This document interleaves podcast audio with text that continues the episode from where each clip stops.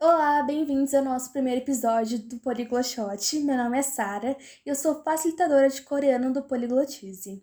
E o nosso tema de hoje é idiomas no mercado de trabalho. Você já se perguntou se deveria ou não aprender um novo idioma? Se você tem como propósito crescer na carreira ou ter mais oportunidades de trabalho, então sim, você deveria aprender um novo idioma. A cada dia que passa, as profissões se tornam mais globais e com isso as relações com outros países se tornam mais presentes no dia a dia dos profissionais.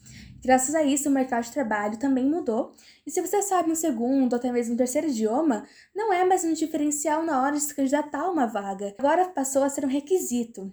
Pesquisas mostram também que pessoas com segundo ou terceiro idioma, dependendo do cargo que ocupam, podem ter um aumento de salário em mais de 60%.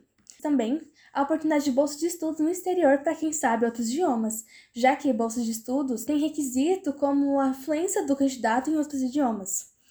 Que o inglês é o idioma mais importante para o mercado de trabalho, muita gente já sabe, e isso acontece graças às influências dos Estados Unidos no mundo inteiro. E além do inglês dar a possibilidade de um trabalho, de bolsa de estudo, a língua inglesa também carrega importância na área acadêmica, já que muitos artigos, principalmente pós-graduação, são feitos em inglês. E mesmo em vagas de emprego, como secretária, recepcionista ou garçom, por exemplo, é preciso o domínio da língua inglesa, já que vários estabelecimentos recebem clientes estrangeiros diariamente, e para facilitar essa comunicação, é necessário que a pessoa que trabalha nesse lugar saiba falar o inglês para poder se comunicar com o cliente. E muito se engana quem pensa que só o inglês é importante no mercado de trabalho. Outros idiomas podem abrir as portas para você, como por exemplo o espanhol, que é bem parecido com o português e mais fácil para nós aprendermos. O espanhol é muito importante, né, já que o Brasil faz muito comércio e negócios com a América Latina e Espanha também.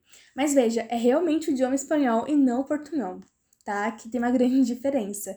E segundo, é o mandarim, já que a China é uma grande potência atualmente no cenário econômico, né? Várias empresas chinesas estão vindo ao Brasil e não são muitas pessoas que sabem falar mandarim.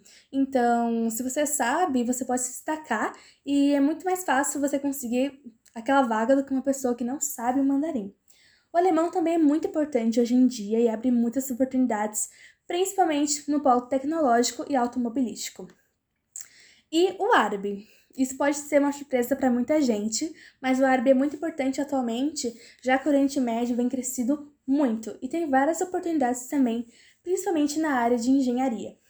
O francês também é muito importante, já que é o segundo idioma que mais aprende no mundo inteiro. O japonês também, já que o Japão é o país pioneiro na robótica em algumas áreas de engenharia. O coreano também é muito importante atualmente, já que a Coreia do Sul está se popularizando muito e fazendo mais uh, negócios com outros países, principalmente o Brasil também. E por último, e não menos importante, o português também é muito importante atualmente.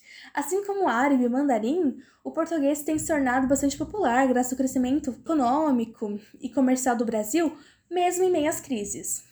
Também tem várias oportunidades no exterior para quem quer dar aula de português, já que está tendo muita demanda no exterior, né? Já que o Brasil faz muita negociação com outros países, uh, outras pessoas estão tentando aprender português para poder fazer negócios com o Brasil.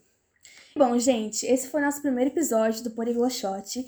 E se você quer aprender alguns desses idiomas ou até mesmo outros, saiba que no perfil do Poliglotize facilitamos aprendizagens de alguns idiomas dessa lista para você e também outros idiomas. É só você entrar no nosso perfil no Instagram, que é @poliglotize, e conferir que lá vai estar tudo certinho para vocês.